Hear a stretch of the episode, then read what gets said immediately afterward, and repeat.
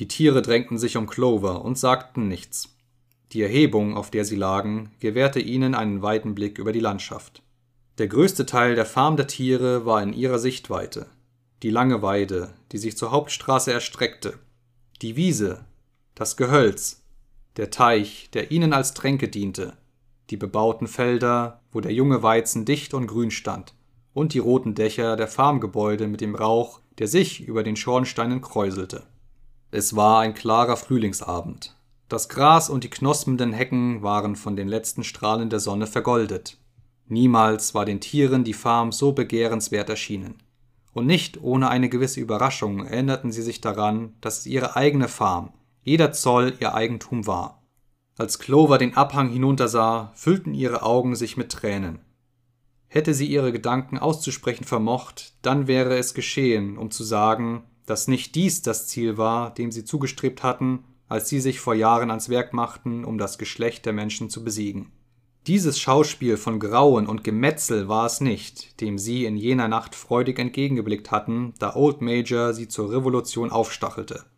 Wenn sie selbst je eine Vorstellung von der Zukunft besessen hatte, so war es das Bild einer Gemeinschaft von Tieren, frei von Hunger und Peitsche, alle gleich, jedes nach seinen Fähigkeiten arbeitend, die Starken als Beschützer der Schwachen, wie sie in jener Nacht, da Major sprach, zu ihrem Vorderbein die verwaisten Entlein beschützt hatte.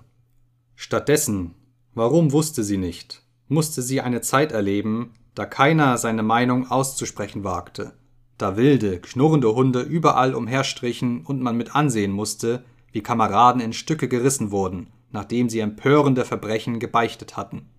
In Clovers Geist war kein Gedanke an Widersetzlichkeit oder Ungehorsam. Sie wusste, dass sie alle, selbst unter solchen Umständen, jetzt weit besser dran waren als in Jones Tagen und dass man vor allem die Rückkehr der Menschenwesen verhindern musste. Was immer auch geschehen mochte, sie wollte ihren Glauben bewahren, die Befehle ausführen, die ihr erteilt wurden, und Napoleons Führerschaft anerkennen. Dennoch aber war es nicht das, dem ihre und der anderen Tiere Hoffnung und Mühe gegolten hatte.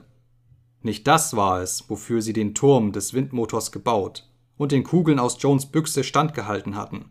So etwa waren ihre Gedanken, wenn ihr auch die Worte fehlten, um sie auszudrücken. Und im Gefühl, als wäre dies gewissermaßen ein Ersatz für die Worte, die ihr nicht kommen wollten, begann sie zu singen. Tiere von England.